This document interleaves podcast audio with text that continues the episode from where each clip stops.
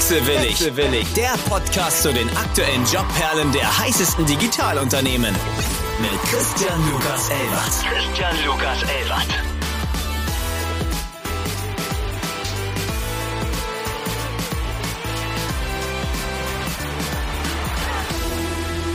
Einen wunderschönen guten Morgen an alle Wechselwilligen da draußen. Wir haben eine kleine Pause hinter uns und es ist wieder soweit. Wir sind ganz, ganz stolz darauf und freuen uns sehr, heute den ersten Gast der dritten Staffel begrüßen zu dürfen. Einen wunderschönen guten Morgen, Martin. Hi, guten Morgen. Danke für die Einladung. Ich habe heute zu Gast Martin Problewski, Managing Director von Social Match, aber ebenfalls der Co-Founder des Influencer Marketing Vereins. Wir kennen tatsächlich seine bisherige Station bei Intermate. Da waren wir vor ein paar Tagen bzw. vor ein paar Wochen auch schon mal im Office. Und ähm, wie man sieht, es ist mal wieder ein Full Circle an Personal Development.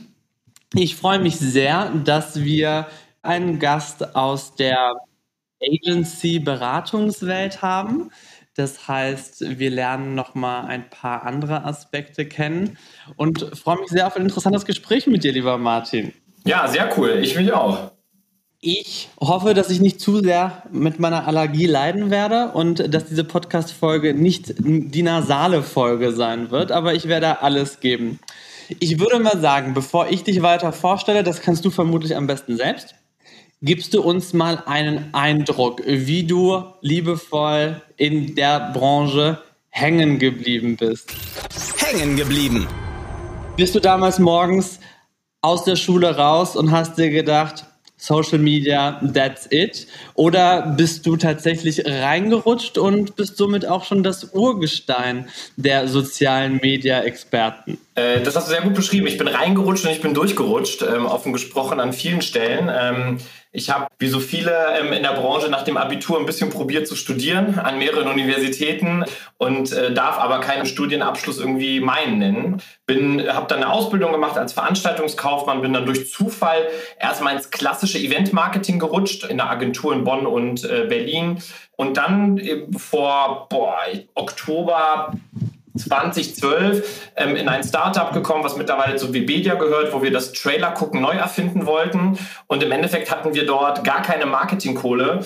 Und irgendwie gab es da dieses YouTube. Und es gab ja irgendwie Leute auf YouTube, die irgendwie Reichweiten haben und irgendwas machen. Und damals waren die alle super happy, wenn die uns promoted haben gegen DVDs tatsächlich noch. Also das waren noch Barter-Deals mit DVDs. Oh wow. Äh, und so, so, so, hat der Step in diese Welt angefangen. Ähm, ich war dann im Endeffekt der erste ähm, Sales Manager oder Kundenberater bei DiviMove, die ja heute We Are Error heißen, eins der großen YouTube-MCNs. Ähm, und so hat sich dann alles irgendwie bei mir gefügt, Step by Step by Step. Das heißt, ich habe wirklich mit diesem ganzen Thema Influencer Marketing angefangen, als es noch keine Influencer gab, sondern gerade mal YouTuber gab, als es noch Produktplatzierung auf YouTube hieß, als es noch 50 Euro gekostet hat und es keinen Vertrag gab. Also wirklich schon, schon ein paar Jahre. das Finanzamt sich noch drum gekümmert hat. Bei weitem, bevor das Finanzamt sich darum gekümmert hat, bevor die KSK wusste, dass es KSK-pflichtig, also bevor die ganzen Themen aufgekommen sind, die uns tagtäglich jetzt beschäftigen. Ja, auf jeden Fall. Für die Nichtwissenden unter uns, magst du uns mal ganz kurz erklären, was KSK überhaupt ist? Weil Finanzamt kennt, glaube ich, jeder. KSK vermutlich nur die kulturell Schaffenden. Genau, KSK ist die Künstlersozialkasse, im Endeffekt ein Renten- Einzahlungsverbund, ähm, wie wir ja auch ähm, als Angestellte unsere, für unsere Rente vorsorgen oder auch für ähm, Sozialversicherungsabgaben äh, tätigen für Künstler. Du kannst dich melden, wenn du künstlerisch tätig bist. Und äh, Unternehmen, die dich beauftragen, zahlen dann einen gewissen Prozentwert in die KSK ein, so gesehen als deine Sozialversicherungsleistung. Ähm, und da gibt es halt immer wieder die Diskussion, ob Influencer KSK-pflichtig sind. Das hängt davon ab, wie sie vertreten werden, ob sie eigenständig sich vertreten oder über GmbHs sich vertreten etc. pp. Mittlerweile ist das eigentlich ganz gut geklärt, aber lange Zeit gab es halt die Diskussion, ist das überhaupt Kunst, was ein YouTuber macht. Also kann ein damals 14-jähriger Dude, der in seinem Kinderzimmer sitzt und Minecraft-Videos aufnimmt, kann das überhaupt künstlerische Tätigkeit sein im Sinne der KSK? Aber ich glaube, die Diskussion hat sich mittlerweile auch eigentlich äh, erübrigt. Und dann fängt natürlich das ganze Thema noch an von Kennzeichnungspflichten etc. pp. Also die Legal Topics sind eigentlich äh, immer ununterbrochen groß. Wir lieben ja Deutschland dafür. Alles, was neu ist, muss reguliert werden. Inzwischen bist du auf Umwegen, ne? wie du gesagt hast, durchgerutscht und bist nun Managing Director bei Social Match. Genau. Wie bist du denn dahin gekommen? Das ist ähm, im Endeffekt, ich, wie du ja auch schon vorher gesagt hast, ich war vorher viele Jahre bei den lieben Kollegen von Intermate ähm, und durfte da auch das Wachstum von Intermate auch lange Zeit mitbegleiten, hatte dort eine tolle, spannende Zeit und bin mit allen drei Gründern äh, immer noch im, im, engen und freundschaftlichen ähm, Kontakt. Also wir haben uns auf jeden Fall freundschaftlich, partnerschaftlich trotzdem in einem Konkurrenz- äh, oder Mitbewerber-Setup ähm, getrennt Social Match ist eine Ausgründung aus InfluencerDB, wird einigen wahrscheinlich noch bekannt sein als eins der früher mal größten Tools für Influencer-Data-Analyse, was es aktuell nicht mehr gibt. Ähm, und der Hauptgesellschafter von InfluencerDB ist auch Hauptgesellschafter der Social Match ähm, GmbH, auch ein Urgestein der Branche, also eigentlich der erste Mann äh, in dieser Republik, der das Wort Influencer-Marketing überhaupt mal ähm, in den Mund genommen hat, auch äh, öffentlich in Interviews. Wir kannten uns ähm, im Endeffekt auch schon viele Jahre. Social Match war dann auf der Suche nach einem zweiten ähm, ähm, Managing Director, um das Team zu verstärken. Und irgendwie hat sich das als spannend und richtig für mich angehört. Ähm, ähm, als nächster Step aus dem C-Level-Gremium bei Intermate wirklich in die Verantwortung ähm, der bestellten Geschäftsführung zu gehen und so nach vielen äh, langen Gesprächen, äh, Dinnern, äh, Diskussionen über, wie wir zueinander passen, woran wir glauben, wie wir matchen, bei uns bei Social Match ähm, probieren wir wirklich den, den Menschen in den Mittelpunkt zu stellen, ähm, auch in der Bewerbung und im alltäglichen Doing ähm, haben wir uns dann irgendwann entschieden, dass es halt matcht, so und das war dann das war dann mein Weg ähm, in das Social Match Team. Das heißt, Social Match wird nicht nur gelebt beim Kunden, dass sie etwas matcht, sondern äh, es muss auch ein Social Match intern sein. Ja, auf jeden Fall. Also wir haben wie so viele Companies natürlich viele Missions und Credos etc. pp, die man so mit der Zeit entwickelt. Aber eins, was wir halt nicht verlassen, ist, dass bei uns der Mensch im Mittelpunkt steht, also wirklich auch ähm, Gesundheit, Mental Health, Work-Life-Balance. Ähm, wir haben viele Themen, wo wir glauben, dass wir unseren Kolleginnen was Besonderes bieten. Schon vor Jahren haben wir Sabbaticals angeboten, Workations angeboten, haben viele, viele Projekte für körperliche Gesundheit und mentale Gesundheit. Und dadurch, dass wir uns einfach auch um den Mitarbeiter tagtäglich äh, kümmern wollen, ähm, ist es aber auch wichtig, dass im Bewerbungsprozess und im Kennenlernprozess wir auch einfach schauen, dass es einfach passt. Also wir haben viele BewerberInnen, die zum Beispiel etwas vor den Kopf gestoßen sind, dass wir immer noch Probearbeiten machen. Also wir laden die Bewerber in unsere Büros ein, setzen uns einen halben Tag mit denen zusammen, geben denen einen Case, gehen zusammen lunchen. Das hat auch, da, da ist auch nicht nur der Hiring Manager oder HR mit dabei, sondern wir, wir probieren das ganze Team ins Büro zu holen an dem Tag, damit sich alle einfach kennenlernen, weil wir möchten auch, dass die BewerberInnen, die dann am Ende ein Angebot von uns bekommen, auch guten Gewissens sagen können, ey, da habe ich Bock drauf. Ich habe die Leute kennengelernt und nicht nur der ähm, Hiring Manager oder das äh, HR oder ähm, Culture and Relations Team, wie es bei uns heißt, war irgendwie nett und cool und hat mir irgendwie was Gutes versprochen, sondern auch die Leute, mit denen ich tagtäglich am Schreibtisch sitzen würde oder in einem Teams-Call abhänge, weil das ist ja auch eher unsere Realität, sind Teams-Calls als tagtäglich Sitzen im Büro, flowen halt und passen zueinander. Und ich, ich spüre den Vibe von der Company, das ist uns extrem wichtig. Und deshalb zum Beispiel auch dieser Prozess, ähm, um halt genau das ähm, zu garantieren, dass es halt ein sehr guter Match ist. Du bist jetzt sehr brutal einfach schon in den nächsten Themenblock reingerast. Glaube ich schon mal ein ganz guter Wrap-up, wie man sich das bei euch vorstellen kann. Probearbeiten. Darauf wollte ich nochmal eingehen. Das ist ja eigentlich schon was, in den meisten Köpfen vermutlich verstaubtes. Geht es da wirklich darum, dass du sagst, hey, wir wollen einfach gucken, wie es ist. Wir wollen, dass der Bewerber, die Bewerberin wirklich sieht, wie so ein Alltag aussieht? Oder müssen die tatsächlich Probe arbeiten? Ja, sehr gute Frage. Als ich zu Social Match gekommen bin, als es hieß, ja, wir machen mit unseren Bewerbern Probearbeiten, dachte ich mir auch so, euer Ernst? Und das machen Leute überhaupt noch mit?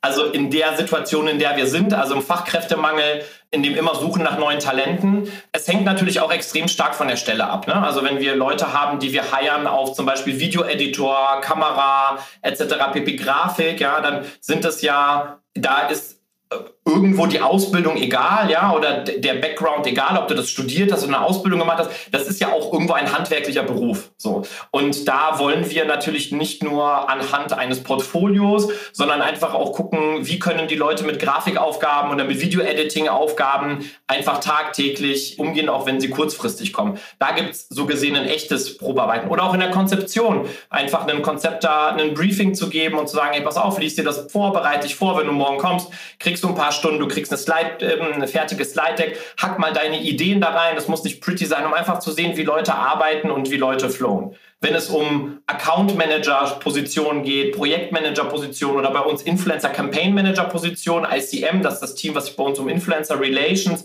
und das operative Abwickeln von Influencer Kampagnen kümmert, da kannst du ja schlechten Probearbeiten machen, weil ähm, da hat es ja sehr viel mit Interaktion mit Menschen zu tun, mit Kommunikationsfähigkeiten und Skills etc. pp. Das kannst du in so einem echten Probearbeiten nicht, nicht abbilden. Das heißt, bei uns bekommen aber tatsächlich die Leute auch eine Aufgabe. Sie kriegen einen Laptop. Es gibt bei uns in jedem Büro einen Probearbeiten-Laptop. Sie kriegen einen Laptop von uns. Sie kriegen einen Meetingraum oder einen Arbeitsplatz im, im, im, im Open Space, wie sie sich wohler fühlen, kriegen eine Aufgabe, kriegen da Zeit für und am Nachmittag gibt es halt die Präsentation der Aufgabe und ähm, alle Leute, die aus dem Team, die Bock haben, können dazu kommen, sich das anhören und gemeinsam mit dem Kandidaten ähm, einfach auch über die Aufgabe sprechen. Das ist ein Teil. Der andere Teil aber ist natürlich die Kaffeemaschine, das Kaffeetrinken, das Lunchen, das Quatschen, das Gossipen, so ein bisschen, ähm, auch wenn wir eine No-Lester-Policy haben, ähm, aber einfach das... Eine No-Lester-Policy. No-Lester-Policy, ja. Aber das Gossipen ähm, so ein bisschen ähm, über die Branche und was so in unserer Welt passiert, ähm,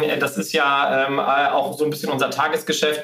Insofern, unser Probearbeiten ist tatsächlich Probearbeiten. Not bad. Also ich muss sagen, die No-Lester-Policy, das ist natürlich eine ganz interessante Sache.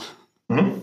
Darf ich fragen, wie groß Social Match dann inzwischen ist? Fakten, Fakten, Fakten. Wir sind ähm, etwas über 80 MitarbeiterInnen. Das schwankt natürlich immer so ein bisschen, je nachdem, was für Abgänge und Zugänge, auch was Kunden angeht, was Werkstudentinnen angeht. Aber das läuft aktuell so um die Zahl der 80. Mal sind es 79, mal 82, 83. Ähm, ähm, aber im Schnitt etwas über 80 MitarbeiterInnen an allen drei Standorten. Ist das jetzt eine super konstante Größe oder sagt ihr, Social ist einfach die Zukunft und wir werden jetzt äh, endlos weiter wachsen? Ja, also wir wollen natürlich, ich weiß gar nicht, ob endlos weiter wachsen. Also die Frage ist natürlich, was für ein Wachstum ist irgendwie gesund für eine, für eine Company, für ein Team, für eine Struktur, für eine Organisation, für Prozesse. Aber klar, wer nicht wächst und wer nicht Wachstum anstrebt, der ist irgendwo im Stillstand verhaftet und das ist halt einfach auch nicht die Lösung für uns als, als Unternehmen und als Organisation. Das Wachstum, was wir anstreben oder was wir machen wollen, ist ja auch nicht nur von uns gesteuert. Ne? Wir alle wissen, dass wir egal welche Presse man liest, ob wir in eine Rezession reinschlittern oder nicht, I don't know, aber ähm, in einer ähm, manchmal verzwickten wirtschaftlichen Lage sind, ähm, auch Kunden in verschiedenen Situationen sind. Also das Wachstum ist ja nicht immer durch uns bedingt.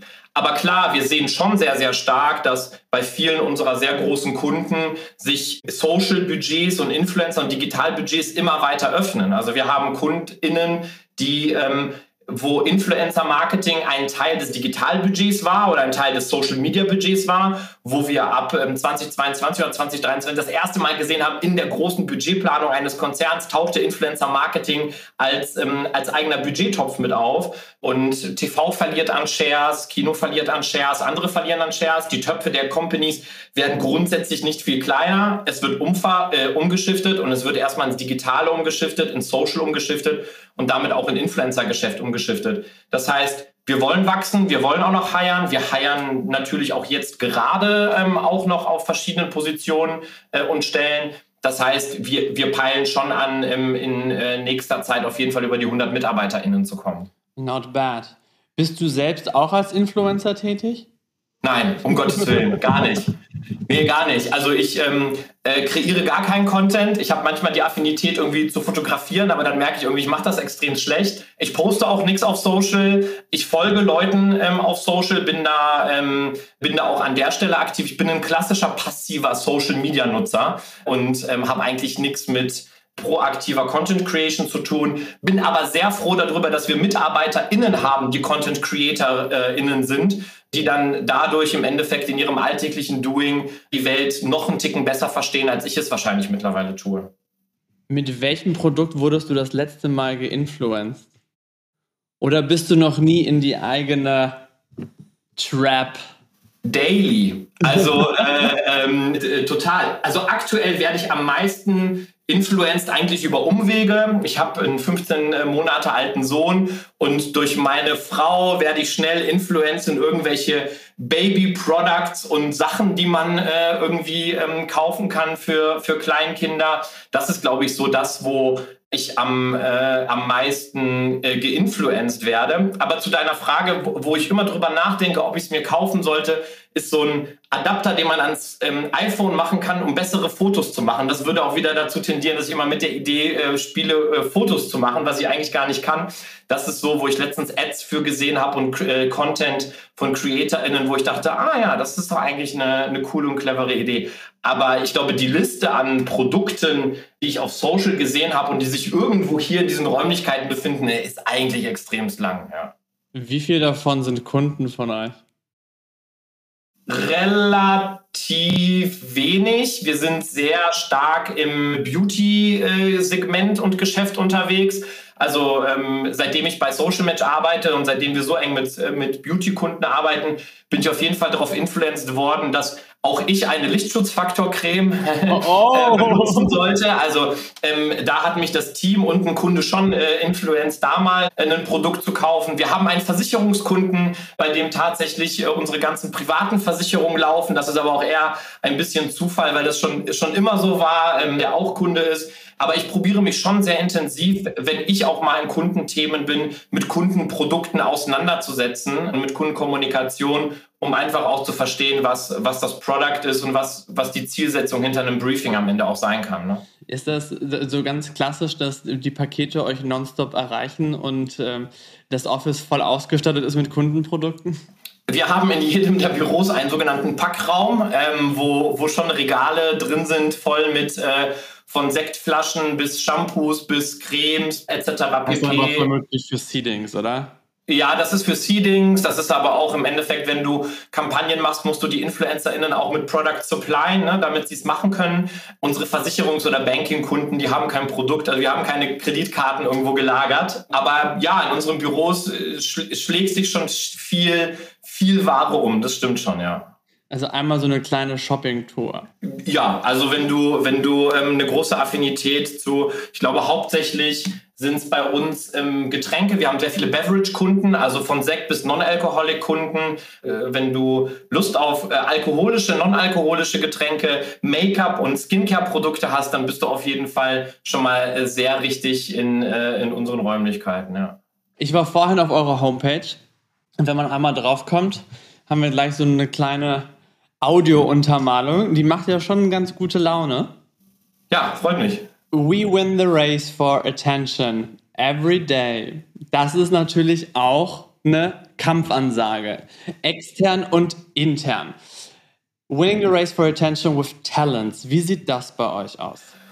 Also wir wie schon eben gesagt, sind wir auch sehr bedacht im Hiring. Was wir vermeiden wollen, ist irgendwie eine Hiring- und Firing-Agentur zu sein, um schnell Personal aufzubauen und schnell Personal immer wieder abzubauen. Das ist uns fremd. Wir haben viele MitarbeiterInnen, die seit Tag eins im Endeffekt äh, bei uns ähm, da sind und von denen sich auch hoffentlich nicht abzeichnet, dass sie uns zeitnah äh, verlassen wollen. Was wir aber merken, ist im Endeffekt gerade auch bei unseren jungen MitarbeiterInnen, also das, was man so Gen Z-MitarbeiterInnen schimpft, dass viele natürlich auch sich vorher informieren wollen, wie unser Agenturleben so aussieht. Also wir betreiben einen, einen TikTok-Kanal, wo wir auch viel Employer-Branding-Inhalte drauf haben, um einfach ein bisschen Einblick in unser, in unser Tagesgeschäft zu haben oder Einblick in unser Way of Working zu haben und unseren Vibe und unseren Style äh, äh, im Endeffekt auch zu haben. Wir probieren präsent zu sein auf ähm, Studentenmessen zum Beispiel. Ne? Wir kommen ja im Endeffekt ursprünglich aus Münster. Ja? Münster ist, was Digitalgeschäft angeht, schon auch eher äh, Brachland, äh, trotz, äh, trotz. Der Nabel des Influencer-Marketings. Ja, ist es. Also InfluencerDB äh, kam und kommt aus Münster Social Match. Also insofern kann man das schon auf jeden Fall so nennen, als eine der ersten Agenturen auf dem deutschen Markt. Äh, das heißt, wir probieren auf Messen präsent zu sein. Ähm, wir probieren auch ähm, Employer Branding auf allen unseren Social-Kanälen zu haben. Wir machen ja auch ein eigenes Wissens- und Inhaltsformat, den es ja auch als Podcast gibt, den Social Talk, wo wir eher über Fachthemen sprechen mit verschiedenen SpeakerInnen, der aber auch natürlich unseren potenziellen BewerberInnen äh, grundsätzlich zeigt, wie wir so sind, was wir so machen, mit wem wir im Kontakt stehen. Und sonst muss man ehrlicherweise sagen, um deine Frage relativ simpel zu, zu beantworten, die beste Erfahrung mit Talents haben wir eigentlich in der Bewerbung über Referenzen. Also wenn jemand jemanden kennt in, innerhalb der Company oder außerhalb der Company, der sagt, ey, das wäre ein extremst guter Fit. Und sonst auch Direct Search und die direkte Ansprache von Talenten ist eigentlich auch unser ähm, Tagesgeschäft. Ne? Ich würde jetzt vielleicht nicht sagen in der klassischen Beratung, aber vielleicht schon in der Konzeption ähm, und auch in der Kreation ist man ja eigentlich am besten bedient, vor allem mit der Generation TikTok, mit den Leuten, die damit aufgewachsen sind. Und da bewegen wir uns natürlich in einem relativ jungen und frischen Alterssegment. Ja. Merkt ihr das auch schon, dass du sagst, wir haben einfach sehr, sehr junge Mitarbeiter, weil die einfach wissen, wie es funktioniert. Das wird halt vielleicht die 33-jährige Sophia nicht mehr so gut, weil sie nicht mit TikTok aufgewachsen ist. Zumindest nicht so intuitiv wie jetzt der 17-, 18-Jährige. Ja, das ist ja nicht nur TikTok, ne? das ist ja eine Grundaffinität zu Social im Endeffekt overall. Ne? Also unser, ähm, unser MitarbeiterInnen-Durchschnitt ist, ähm, ist gut unter 28. Ich selbst bin 36. Das sind jetzt nicht ganze zehn Jahre, aber das ist auch schon ähm, ein spannender Unterschied. Also das heißt, die meisten unserer MitarbeiterInnen sind faktisch um einiges jünger, äh, wie ich es bin. Und gerade bei ähm, bei äh, KundInnen und Themen, die sehr trendaffin sind, ne, die schnell laufen müssen, brauchen wir auch einfach Leute, die am Puls der Zeit sind, die das Ohr auf den Gleisen haben die ganze Zeit. Ne? Was passiert in Social, was passiert in Trends oder was passiert mit InfluencerInnen? Also es gibt einfach gerade durch TikTok sehr viele TikTok-CreatorInnen, die gestern ein Nobody waren und heute eine Million FollowerInnen haben. Und das musst du als Agentur halt, ein, überspitzt gesagt natürlich, das musst du als Agentur auf dem Schirm haben, um deinem Kunden tagtäglich auch irgendwie neue Talente für seine Kampagnen und Marken vorschlagen zu können. Das heißt, ja, auf jeden Fall. Also wenn jemand bei uns ähm, anfängt und sagt, er hat gar keine Affinität zu Social oder gar kein Verständnis oder er guckt kein TikTok oder er hat kein Instagram oder sonstiges, dann bist du wahrscheinlich bei uns als Agency auch einfach ein bisschen äh, fehl am Platz. Was ist deine persönliche Screentime? Meine persönliche, soll ich mal schauen? Ja. Ähm, ja gut, heute ist natürlich nicht so hoch. Aber zeigt dir auch den Average an. Wöchentlich Tagesdurchschnitt 6 Stunden 41. Geht doch eigentlich. Davon muss man sagen, 9 Stunden 52 ist unsere Baby-Monitor-Kamera, weil ich die nachts immer anhabe, um zu gucken, ob der Kleine pennt. Insofern 4 Stunden 20 ist dann im Endeffekt Instagram und dann bricht es sich runter. TikTok ist bei mir zum Beispiel gar keine Screentime auf dem Smartphone. Also TikTok habe ich ähm, auf dem iPad oder bin richtiger Boomer-Nutzer TikTok auf dem, auf dem Rechner, weil ich war irgendwann in so einer krassen TikTok-Rabbit-Hole. Ich bin einfach gar nicht mehr rausgekommen. Also musste ich mich vor einiger Zeit auf einen kalten Zug Zug setzen und TikTok ähm, nicht mehr so accessible machen, dass du klassisch in Anführungsstrichen, wenn du irgendwo irgendwo bist und nichts zu tun hast, also im Bus, in der Bahn oder auf dem Klo, dass ich TikTok nicht mehr accessible habe. Deshalb findet sich TikTok in meiner Screentime gerade nicht wieder. Ich habe mich sehr, sehr lange dagegen geweigert, einfach genau aus dieser Angst. Und das ist tatsächlich eines der wenigen Formate, wo ich sage, bin ich jetzt nicht so into it.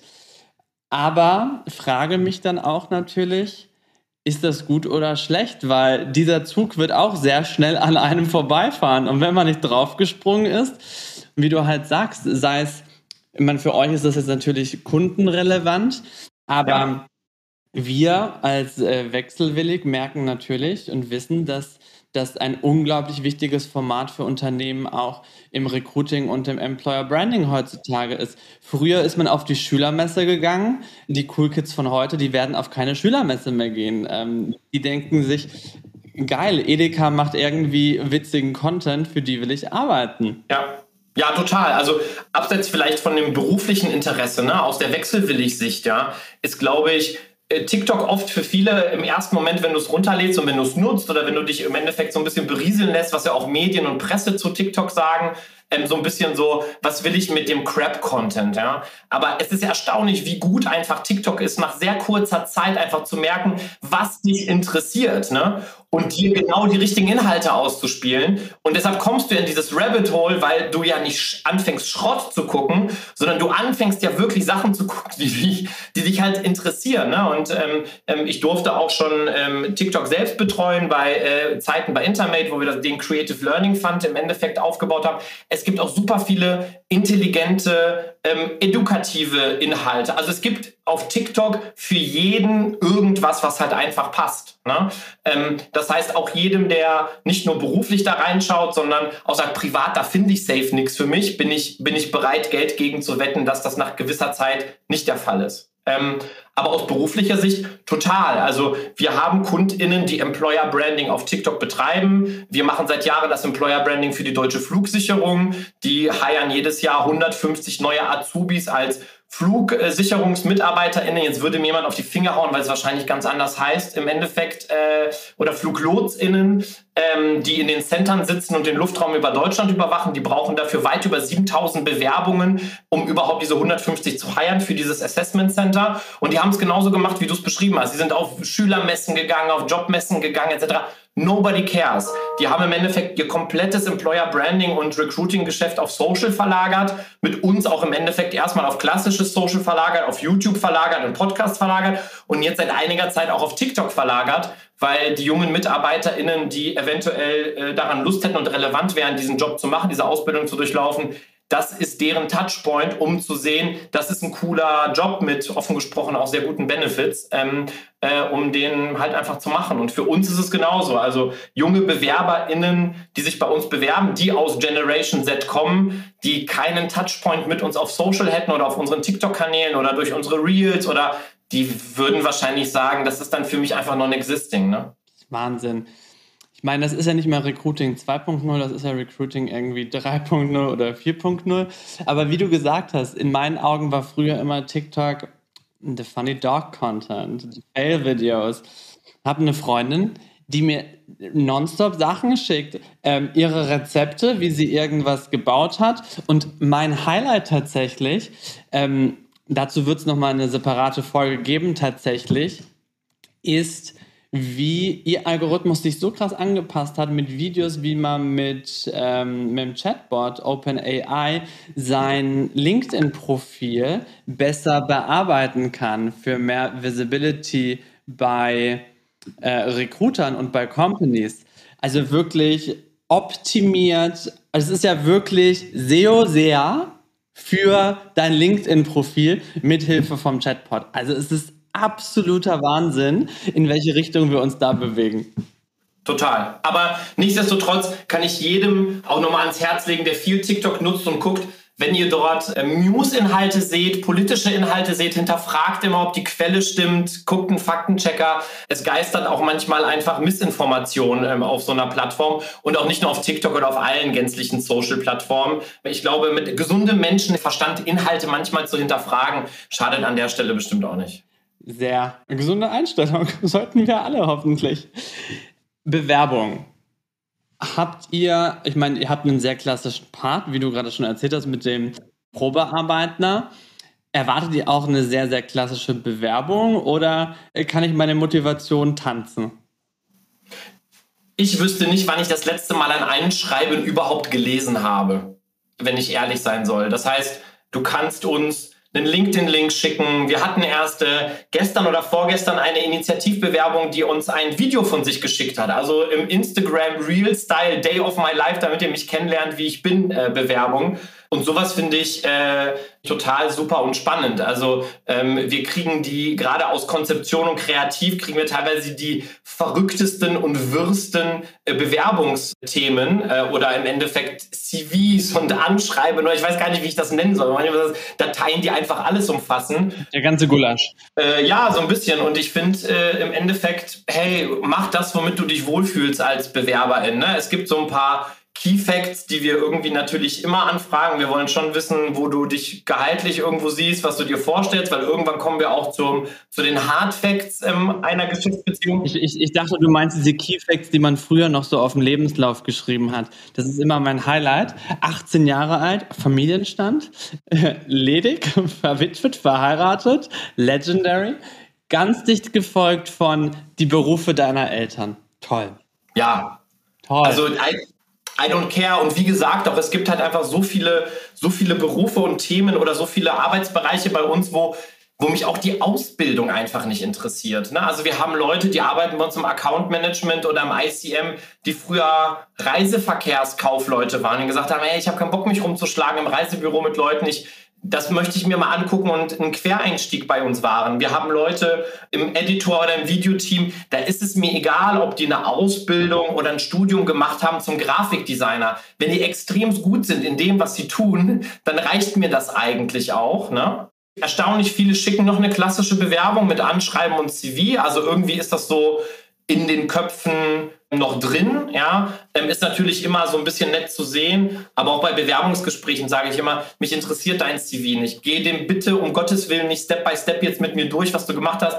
Nenn mir ein, zwei Punkte, die prägend für dich waren in deinem Leben. Und da ist mir egal, ob das ein Job war oder eine Auslandsreise nach Australien oder eine coole Party mit Freunden. Also ich will wissen, wer du bist und was dich bewegt und nicht, was du, was du in einem Praktikum bei Unternehmen XYZ vor fünf Jahren gemacht hast. Also das ist, äh, glaube ich, einfach nicht mehr up to date. Ja, das finde ich aber gut, dass du das sagst. Ich war jetzt letzte Woche mal wieder in einem Prozess selbst drin, in äh, Runde XY und durfte dann irgendwann mit der CHRO sprechen und saß mit ihr im Konferenzraum. Und ich glaube, es war, ich hatte davor schon jetzt mit sieben oder acht Leuten gesprochen.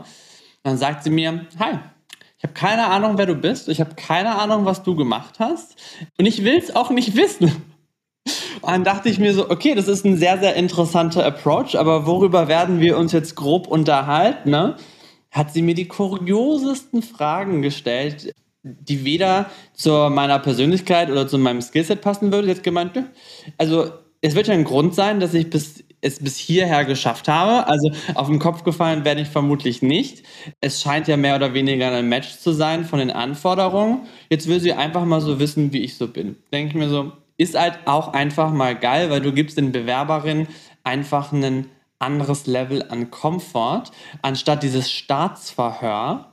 Ja, ich finde im Endeffekt, was, was mir immer total wichtig ist, in vielen Köpfen ist ja noch so dieses, und ich finde, das ist ja auch die Kommunikation von vielen Jobportalen, ne? so, hey, ich habe den Job. So. Und ich finde auf der anderen Seite, die Werbung sollte eigentlich eher sein, dass das Unternehmen sagt, geil, wir haben den Bewerber bekommen. Ich finde, das ist ja nicht mehr diese Einbahnstraße von wegen, ich bin der Gütige, der jemand einen Job anbietet und freue dich, dass du bei mir arbeiten darfst. Ich bin sehr froh, dass viele Leute, denen wir Angebote machen, dass die sich für uns entscheiden. Und ähm, ich finde halt dieser Aus, also ich finde dieser Bewerbungsprozess ist halt so ein bisschen unfair manchmal gestaltet, weil ich finde es auch vollkommen okay, dass wir als Unternehmen uns auch bei BewerberInnen bewerben, dass wir denen auch zeigen, wer wir sind, was wir anbieten, wieso wir auch darum kämpfen und buhlen, dass sie sich für ein Angebot von uns im Endeffekt entscheiden. Und die Situation, so ein CV abzufragen, von oben herab in so eine Situation reinzukommen, nicht auf Augenhöhe zu kommunizieren, ist ja genau das Gegenteil davon. Ist ja so ein bisschen dieses, ich bin irgendwann vielleicht so gnädig, dir einen Arbeitsvertrag hinzulegen. Und eigentlich sollte ich in der aktuellen Situation und Lage oder auch, wenn ich einen tollen Bewerber habe, mich freuen, wenn der bereit ist, seine Unterschrift unter diesen Arbeitsvertrag zu setzen und zu mir zur Company zu kommen, um mich und mein Team einfach tagtäglich besser, effektiver zu machen und weiter voranzubringen und Wachstum anzustreben. Und erstaunlicherweise glaube ich, dass es in der Agenturlandschaft mittlerweile besser wird wenn ich mich so umhöre im anderen Umfeld, meine Frau arbeitet ähm, in Pharma, da ticken die, da tickt noch alles ganz, ganz anders. Oder was ich so vom Bekanntenkreis höre, in relativ klassischeren Unternehmen, das heißt große Energiekonzerne hier äh, im Ruhrgebiet oder sonstiges, das ist schon, das ist schon verrückt, wie so von oben herab und nicht auf Augenhöhe so Assessment Center teilweise auch einfach sein können mit Menschen. Ne? Aber ich habe mal für eine Firma gearbeitet, tatsächlich, die hat, da hatte das Recruiting- und Talent-Team, die hatten so eine Glocke. Und äh, jedes Mal, wenn jemand gesigned hat, wurde das im Team als großer, großer Erfolg gefeiert. Und nicht nach dem Motto, signed, signed. Ja, das ist ja, ist ja auch geil. Also wenn über jede Person, die sich entscheidet, bei uns zu arbeiten, freue ich mich immer extremst, ja, weil wir sind nur so gut wie die MitarbeiterInnen, die wir halt haben. Ne? Also ich, ich kann gar nichts. Ne? Also, also wenn, wenn Dünnes Eis als Geschäftsführer. Dünnes Eis. Ja, ich weiß, aber, aber ich finde es ich find's vollkommen in Ordnung zu sagen, weil es gibt so viele Leute, die halt sagen, ja, ich kann immer alles alleine machen und ich bin der Beste und überhaupt. Ne? Also Gib mir eine operative Kampagne, die ich durchsteuern müsste, wie es meine MitarbeiterInnen tun. Ja, ich könnte es gar nicht mehr mit dieser Effektivität und Präzision, geschweige denn, dass ich wahrscheinlich fragen müsste, wo ich welche Datei ablegen muss, weil ich im Detail irgendwelche Ablagen von irgendwelchen Projekten gar nicht mehr kenne, weil ich einfach aus Grund meiner Situation irgendwo da oben gerade schwebe über der Company und nur so einen partiellen Blick habe. Und deshalb bin ich mir extremst bewusst, dass jeder Mitarbeiter, jede mit, jeder Mitarbeitende bei uns, jede Mitarbeiterin, egal ob es ein Prakti ist, ob es ein Werki ist, ob es ähm, eine Overhead-Team ist, ähm, ob es Office-Management ist, was ja oft auch so ein bisschen zur Seite geschoben wird, ja, das ist halt Office-Management. Jeder ist extremst valuable und einfach wichtig. Und in diesem Riesensystem ähm, Social Match sind wir äh, im, in der Geschäftsführung sehr, sehr kleine Räder, ja, ähm, die gar nicht das Große beeinflussen, sondern unsere MitarbeiterInnen, die tagtäglich das Geschäft mit den KundInnen machen und mit den Influencern machen, die sind eigentlich das größte, relevanteste Asset, was wir als Unternehmen eigentlich haben. Und deshalb müssen wir uns ähm, halt einfach so gut wie möglich im Rahmen unserer Möglichkeiten um diese Menschen einfach tagtäglich äh, kümmern. Martin, normalerweise stelle ich die Frage, was ist deine verrückteste oder abgedrehteste Startup-Story? Ich packe jetzt einfach mal die Agentur in die Kategorie Startup, weil das seid ihr im Endeffekt auch. Ihr seid einfach, es ist eine Agentur von außen, aber es ist trotzdem ein Startup-Unternehmen mit einer kreativen Komponente an dem Punkt. Was war your craziest ride? Im Influencer-Geschäft erlebst du natürlich viele Crazy Rides. Ne? Also von InfluencerInnen, die für Kampagnen sich entscheiden, kurzfristig nicht zu kommen oder die halt dann auf einmal doch einen Learjet fordern, wobei sie eigentlich erst gesagt haben, sie kommen mit der Regionalbahn. Also da hast du schon viele, viele verrückte Stories. Ich glaube, eine verrückte Story ist extremst lang her, die mir aber so ein bisschen in letzter Zeit immer wieder vor Augen führt, wie teilweise verrückt diese Welt dann doch noch tickt. Und das ist so eine klassische weißer Mann-Geschichte. Äh, manchmal in meinem Kopf wehre ich mich ja so ein bisschen, gibt es überhaupt den starken weißen Mann, der alles irgendwie kontrolliert und der irgendwo oben irgendwo steht und er an keinen dran lässt? Und ja, ich glaube, den gibt es. Und äh, mir ist das vor Jahren, Jahren mal bewusst geworden, als ich bei meiner ersten Demexco noch sehr, sehr lange Zeit ähm, unter Christian Muche lief die Demexco damals, zu einem C-Level-Dinner eingeladen worden bin, was ausgerichtet worden ist von einer großen Mediaagentur aus Düsseldorf oder in Partnerschaft ausgerichtet worden ist. Und das war das Verrückteste, was ich damals gesehen habe. Und es ist immer noch das Verrückteste bis heute. Das war ein C-Level-Dinner ähm, in ähm, einer Rooftop-Bar in Köln zu dem Mexiko. Es waren eigentlich faktisch nur alte weiße Männer da, weil das war das C-Level der damaligen Mediaagenturen, der damaligen Kunden. Auch wirklich international C-Level von sehr, sehr großen Unternehmen. Und dann war es halt einfach das, das klassische Champagner-Bar draußen draußen auf, äh, auf Terrasse irgendwie die Zigarrenlounge etc. pp. Und dann, wir, wir waren dort etwas früher, wir waren eingeladen, wir sind ein bisschen durch die Hintertür reingekommen und auf einmal gingen die Türen auf, es kamen 20, 25 Hostessen rein, alle in schwarzen, knappen Kleidchen und wir waren completely verwirrt und dann wurden diese Hostessen gebrieft. Und die wurden halt wirklich so gebrieft unter dem Motto, macht, was ihr wollt, wir wollen nicht wissen, was ihr heute Abend macht, aber ihr wisst, wofür ihr heute Abend hier seid. Und dann dachte ich mir, krass, diese Strukturen. Damals fand ich es einfach nur crazy und verrückt und what the fuck is happening? Ergo-Partys sind echt, so unter dem Motto. Ja? Ähm, aber heutzutage, heutzutage in der Diskussion glaube ich, dass es diese Strukturen, diese Veranstaltungen, diese Events, diese, dieses Meeting auf dem Golfplatz, ja, dieses irgendwie Dinner im Steakhouse, das gibt es halt immer noch und das regiert, glaube ich, immer noch unsere Welt, nicht nur unsere Medienwelt und unsere Agenturwelt. Und das ist halt einfach gänzlich scheiße. So. Also das darf halt einfach nicht mehr sein und nicht mehr funktionieren. Auch wenn Hinterzimmergeschäfte wahrscheinlich irgendwie immer Realität bleiben werden, dürfen sie nicht in diesem, in diesem Setup irgendwie passieren. Und das war, das war schon immer noch, auch wenn mittlerweile ja wahrscheinlich zehn Jahre alt die Story immer noch eine, noch eine verrückte Geschichte für mich so ein bisschen. Ja, die traurige Realität ist halt leider, wenn du sagst, es ist zehn Jahre her. Ich meine, nicht in dem gleichen Ausmaß, aber wir haben ja, was, ich weiß, ich bin nicht ganz sicher, ob es auch bei der letzten, vorletzten der Mexiko war, wo auch äh, dieser Konferenzraum mit äh, lauter Männern, ich weiß nicht, ob es der Mexiko war oder eine andere, aber es war ja wirklich ein ganzer Raum von wegen, ähm, und das Foto wurde dann gepostet. Und das wurde ja dann aber als Retourkutsche ja von, ich glaube, 20, 30 Vorstandsfrauen ja auch einmal nachgestellt. Und allein wenn man sagt, du hast eine Basis zum Parodieren so einer Situation, schwierig. Allgemein sehr schwierig. Total. Also grundsätzlich ist Demexco eine tolle Messe. Wir sind immer vertreten. Wir haben eine eigene Stage letztes Jahr auf der Demexco gehabt. Wir werden auch dieses Jahr voraussichtlich was Großes mit der Demexco planen.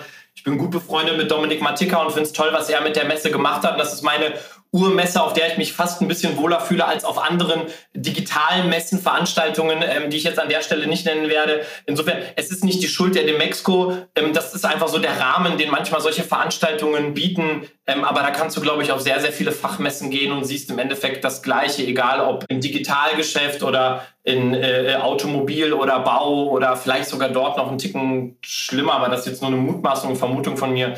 Äh, insofern, also an der Stelle gesagt, die Mexiko hat natürlich damit nichts zu tun. War nur, der Umstand war nur, dass es zu der Zeit passiert ist und eine Rahmenveranstaltung war, die nicht mal von der Demexco ausgerichtet war, sondern wie gesagt von einer großen Mediaagentur aus Düsseldorf. Ich meine, es ist, glaube ich, einfach noch jedes Klischee bedient, wenn du sagst, Leute fahren auf Messe, egal was für einer. Du bist drei, vier Tage weg von zu Hause und was auf Messe passiert, bleibt auf Messe, ne?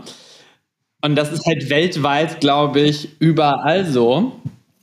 Ja, ich glaube, was ähnliches werden wir in ein paar, ein paar Wochen auch in Hamburg wiedersehen. Ich glaube, das ist schon, schon mit einkalkuliert bei dem einen oder anderen vielleicht. Ja, ich glaube aber mit keiner Institution oder Messe ist so eine Party und so eine Entertainment-Show assoziiert wie mit ähm, der tollen Veranstaltung in Hamburg. Genau, da wäre die Frage, ist das überhaupt noch eine Messe, auf der du Geschäft machen kannst und auf der du im Endeffekt, oder ist es halt einfach mehr dieses Festival, was ja auch ein faires Ziel ist, was man verfolgen kann, ähm, ne, das wäre ja noch so ein bisschen abzuwiegeln. Würdest du auf Messen gehen und sagen, da finde ich auch Talente für unsere Agentur? Oder sagst du, ist jetzt nicht relevant? Ja, also wir machen das, äh, also äh, wir gehen immer noch auf Studiemessen, ab und zu mal, ja, oder Vorträge an Universitäten. Das machen wir hauptsächlich aber halt einfach im Münster, um im Münster Talent aus der Uni direkt abzuwerben. Münster hat eine große äh, Kommunikationswissenschaften-Fakultät. Äh, das heißt, da sind wir auch immer wieder präsent und aktiv. Aber auch Messen wie Demexco oder OMR, sei an der Stelle ja auch mal gesagt, oder OMKB etc. pp. sind ja auch immer wieder Touchpoints für uns mit möglichen Talenten. Und ich finde es auch immer wieder cool, wenn Leute zu uns an den Messestand kommen und sagen so, ha, ich habe gesehen, wer ihr seid und finde es total cool und ich würde mich gerne bewerben und irgendwie für einen Job. Man muss halt sagen, dass viele Prozent davon dann am Ende SchülerpraktikantInnen sind ne? oder das dann gar nicht so richtig passt. Aber ich finde es super. Ich finde diesen Mut, äh, hätte ich wahrscheinlich früher nicht gehabt, wenn ich in der Situation gewesen wäre, mich irgendwie bewerben zu müssen und nach einem Job zu suchen. Insofern, ich finde auch Messen sind immer noch eine gute Möglichkeit, uns einfach auch nochmal zu zeigen, weil es einfach auch die Möglichkeit ist, mit unseren MitarbeiterInnen zu sprechen, die vor Ort sind, was extremst valuable ist, ne? wie ja auch das Probearbeiten da ist, um einfach Team und äh, Gesichter hinter der Company kennenzulernen. Ich liebe einfach, das. ich hätte nicht gedacht, dass ich nochmal über Probearbeiten spreche. Ich liebe es einfach. Sehr gern. Off Topic als Employer. Was ist deiner Meinung nach der aktuellste Trend im Marketing bei euch? Ja, Trends sind natürlich extrem schnelllebig. Ne? Also gerade Content-Trends sind extrem schnelllebig und kommen und gehen. Und ich laufe natürlich irgendwie Gefahr, Trends zu nennen, von denen mein Team dann sagt, so Alter, du bist mal wieder hinterm Mond, die sind irgendwie drei Wochen alt, die sind keine, keine Trends mehr. Ich glaube, ein grundsätzlicher Trend oder ein grundsätzliches Mindshift bei vielen Unternehmen geht in die Richtung, zu, endlich zu verstehen, Menschen folgen Menschen und Menschen folgen nicht Marken. Ähm, und einfach ihre Social-Media-Kommunikation, Social-Media-Kanäle, egal ob TikTok, Pinterest, YouTube, Instagram oder grundsätzlich Metaprodukte, einfach diese zu emotionalisieren, vom Produkt loszulösen, eine Story zu erzählen, ein, ein Gefühl zu vermitteln, so wie es ja die großen Luxusmarken eigentlich seit Jahren machen. Ne? Du kaufst ja kein Produkt, sondern du kaufst ja ein Feeling irgendwie. Und das fangen langsam an, auch Banken, Versicherungen zu verstehen, äh, Beauty-Konzerne schon ein bisschen länger oder Konzerne von, von also Beverage, äh, Getränkehersteller oder FMCG-Kunden.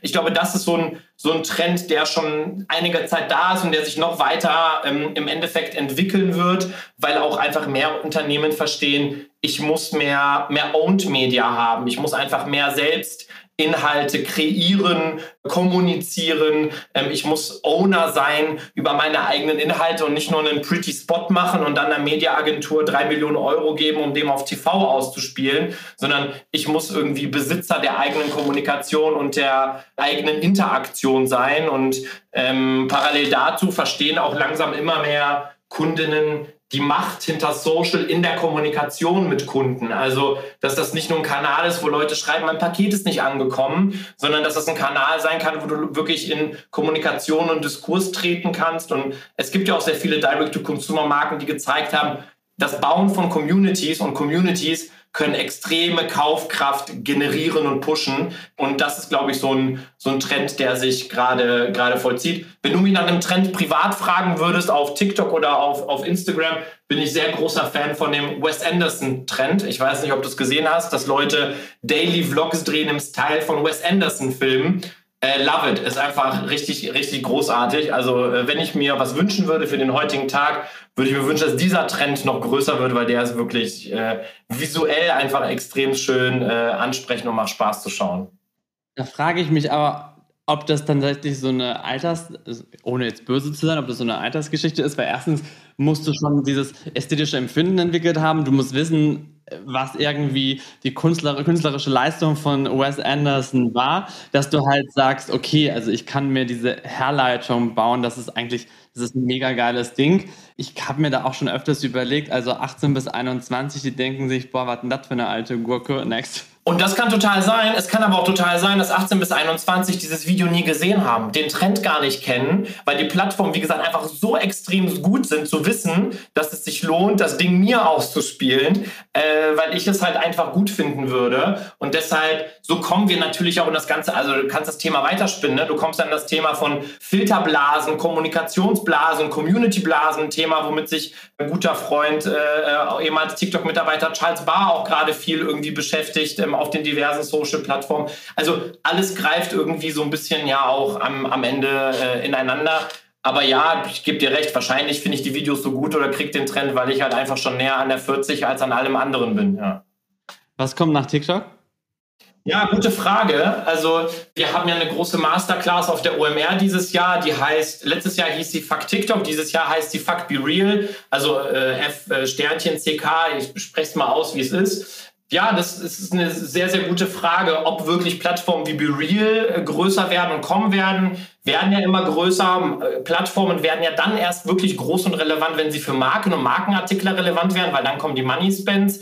Lustigerweise ist ja BeReal eigentlich nichts Neues. Wer länger in der Branche ist, und Casey Neistat vielleicht kennt ein großer äh, Vlogger und YouTuber äh, aus New York, eigentlich the God of äh, Daily Vlogging. Der hat mal eine App entwickelt, die nannte sich Beam, äh, wo es auch grundsätzlich die Idee gab, das Handy so aufs Herz zu legen, so gesehen. Und dann hat es ein kurzes Video gemacht. Ne? Also analog zu, zu dem Be Real Setup. Ich glaube, dass so Themen wie Community-Themen noch mal größer werden. Also ich finde Discord zum Beispiel ist noch extremst nischenhaft in der ganzen NFT-Gaming-Blase, aber wenn man sich so ein bisschen umhört, bei jüngeren Zielgruppen ist Discord schon auch Daily Driver. Also finde ich extrem spannende Plattform, die auch nochmal zeigt, was Communities machen und bewegen können.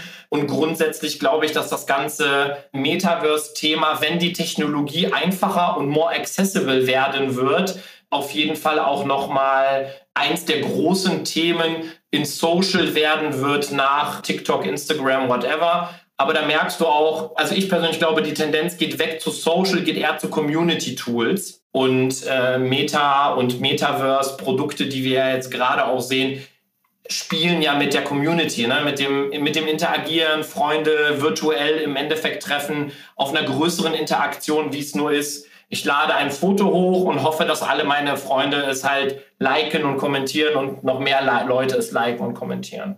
Seid ihr jetzt schon auf dem Punkt, dass du sagst, wir müssen uns auch Lemonade angucken oder vielleicht auch einfach nur Clubhouse 2.0? Wir müssen uns alles immer angucken. Also Best-Case-Szenario können wir uns Sachen angucken oder wissen davon, bevor sie irgendwie im, im Daily-Sprachgebrauch von äh, äh, von unseren KundInnen und dem, den Communities sind. Wir, wir bringen ja einmal im Jahr einen Trendreport raus. Wir haben auch regelmäßig Trend-Updates, die wir teilen im Social Talk. Das ist ja unser Content. Äh, Content-Format, ähm, äh, was wir mehrmals im Monat Inhalte äh, produzieren. Wir haben auch eigene Fachunit Trend, die besteht aus Leuten aus verschiedenen Units bei uns, die sich um Trendthemen und Affinitäten kümmern. Ich glaube, als Agentur im Social-Geschäft kannst du dir nicht erlauben, dir irgendwas nicht anzugucken und probieren es zu verstehen und einzuschätzen, ob es relevant wird für, für deine Kunden. Aber nichtsdestotrotz, was ich eben auch gesagt habe, dass viele Kunden ja jetzt gerade erst in diesen Step kommen, Social-Media-Kanäle, Owned Media, ich muss kommunizieren wie ein Creator.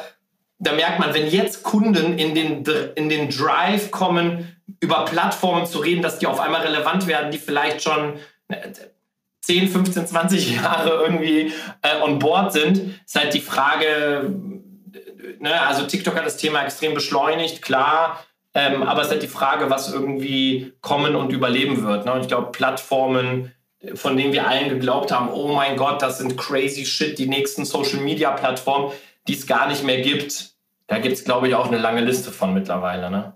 Ja, wir können uns gar nicht vorstellen, was noch alles kommen wird. Ja, nee, nee, auf keinen Fall. Ich werde nie nee, vergessen, ja. wie ich damals noch in der Schule saß und zu meinem Schulkameraden gesagt habe, stell dir mal vor, du hättest einen iPod und ein Handy in einem. Wie krass wäre das? Und noch eine Kamera. Ja, ja, total. Aber auch so, also was du ja auch gerade angesprochen hast mit, mit der äh, Freundin äh, von dir, die, die ChatGPT nutzt, um ihr LinkedIn-Profil zu pimpen. Ne? Also irgendwann gab es ja mal, gab's ja mal Xing. Also ich, ich weiß gar nicht mehr, ob jemand noch Xing nutzt. Ich habe gar, ich hab gar kein Xing-Profil mehr. Aber alleine so internationale Jobportale wie LinkedIn, was ja auch eine Social-Plattform ist, die ja wahrscheinlich in eurer Bubble noch größer und relevanter ist als, als für mich im, im, im, im Employer-Branding und Hiring-Umfeld im Daily-Geschäft. Ähm, es ist ja auch verrückt, wie groß das Thema einfach auch geworden ist und eigentlich, wenn du als Unter, also das ist ja das Ding, wenn du als Unternehmer heutzutage auf LinkedIn ja nicht mehr präsent bist, dann oder du hast es halt komplett verpennt oder du bist halt, äh, entweder du hast es komplett verpennt oder du bist halt einfach so huge und relevant und hast so ein Standing, dass du sagst, I don't fucking need it, weil mich kennt eh jeder. Aber, aber kannst du dir eine Welt ohne LinkedIn noch vorstellen? Ich weiß, ich, ich nicht mehr. Ja, aber hättest du mich vor zehn Jahren gefragt, kannst du ohne Xing einen Job finden? Vermutlich auch nicht, ja. Fair enough. Ich meine, in Deutschland ist ja, wenn wir uns Snapchat angucken, ist ja für uns nicht mehr relevant. Die Amerikaner nutzen das ja kurioserweise ähm, irgendwie 14 bis 22 als äh, Messenger-App. Genau, das ist, aber, das ist aber hier auch der Fall. Also als Social-Media-Plattform ist Snapchat hat keine Relevanz du, mehr. auch das ist an mir als, vorbeigegangen scheinbar. Genau, als Communicator, also als Messenger, Snapchat immer noch in der Target-Audience extrem relevant. Und Snapchat macht das ja clever mit den Streaks, ne? dass du im Endeffekt nicht aufhörst, Snaps zu schicken und dann deine Flammen bekommst. Der Gamification-Faktor ist da schon, äh, schon relativ hoch. Das heißt, wenn du heutzutage, glaube ich, sehr viele in der Gen Z fragen würdest, nutzt du Snapchat? Glaube ich, würden sehr viele immer noch Ja sagen, würde sagen, nutzt du Snapchat Social-Media-Plattform? das ist halt eher ein, eher ein Messenger mittlerweile geworden. Eine Bekannte hat mal gesagt, irgendwann, ich glaube schon vor vier, fünf Jahren, sie war so, Snapchat, it's dead, let it go. Und das ist bei uns der Running Gag geworden. Totgesagte leben länger, du. Ja, das stimmt. Ja, Snapchat ist auf jeden Fall nicht dead, das kann ich dir sagen. Closing Wisdom. Martin, wir bewegen uns langsam am Ende zu. Ich habe noch eine letzte Frage, beziehungsweise zwei. Potenzielle Bewerber bei Social Match. Was würdest du denen kurz und knackig an die Hand geben? Sei, wer du bist und wie du bist. Also offen, ehrlich, transparent, verstell dich nicht für uns in irgendeiner Art und Weise, weil wir verstellen uns auch nicht für dich. Das ist, glaube ich, das, das, Wichtigste, das Wichtigste in dem Prozess. Alright. Meine letzte Frage. Aber ich danke dir erst schon mal für deine Zeit. War mir ein absolutes Vergnügen. Ich finde es ein ganz tolles Format, um neue Leute kennenzulernen und natürlich auch die dritte Staffel einmal anzustoßen. Ich bin gespannt, auf welcher Messe wir uns sehen werden dieses Jahr. Es ist tatsächlich ja genug, wo man sich ja wieder in Persona treffen kann. Auf jeden Fall. Du bist reingerutscht, durchgerutscht in die Startup-Agenturszene. Wenn dieser Teil deines Lebens komplett rausradiert wäre, wo würdest du dich sehen? Das ist eine gute Frage. Ich, das freut mich. Eine gute Frage. Ich habe gestern, gestern im Kölner Büro, wir haben gegenüber eine Baustelle, da habe ich einen Baggerfahrer gesehen, der hat einen Haufen Erde von links nach rechts gebaggert und dachte ich, das wäre auch mal geil, sowas zu machen, um, man, um, um einfach mal mal rauszukommen. Ich glaube, wenn, wenn ich nicht in dieser Szene gelandet wäre, dann wäre ich aber, glaube ich, schon noch im, im Veranstaltungskulturbetrieb gewesen. Das ist ja, wo ich ursprünglich mal hergekommen bin aus einem, aus einem Kulturbetrieb ähm, in Bonn, dem Pantheon, ähm, eines der größten und wichtigsten Kabaretttheater, die es äh, in Deutschland gibt. Dort durfte ich arbeiten, meine Ausbildung machen und auch Liebe zu Comedy und Kabarett und Kleinkunst irgendwie gewinnen. Das hat mir extremst viel äh, Spaß gemacht und deshalb ist auch, glaube ich, Werbung irgendwo was, wo ich eine Affinität zu habe, weil ich auch einen künstlerischen Aspekt in Werbung irgendwo äh, auch sehe. Ich glaube, das wäre, das wäre schon ein Weg gewesen, auf dem ich geblieben wäre, weil der mir immer extremst viel Spaß und Freude bereitet hat. Wenn ich mir was vorstelle nach meiner Zeit bei, bei Social Match oder nach meiner Zeit im Agentur Kosmos und Geschäft, hätte ich offen gesprochen am liebsten ein kleines Geschäft, wo ich japanische Denim-Produkte an Leute verkaufe und Ruggedware und einfach coole Leute abhängen und ich gar nicht das Ziel haben muss, Geld zu verdienen, sondern mich mit irgendwas beschäftige, für das ich privaten Affinität habe. Das wäre, glaube ich, so, so ein äh, Dream come true. Aber gerade bin ich more than 100% on board bei Social Match und es zeichnet sich nichts Neues ab äh, in nächster Zeit, äh, zum Glück. insofern bleibt das erstmal ein weit entfernter, äh, aber dennoch positiver Traum. Ende Gelände. Martin, vielen, vielen lieben Dank für deine Zeit. Ich kann es kaum erwarten, Martins Japanese Denim Store zu besuchen in ferner, ferner Zukunft. Und ich wünsche noch einen wunderschönen Nachmittag. Danke für die Einladung und hoffentlich bis bald.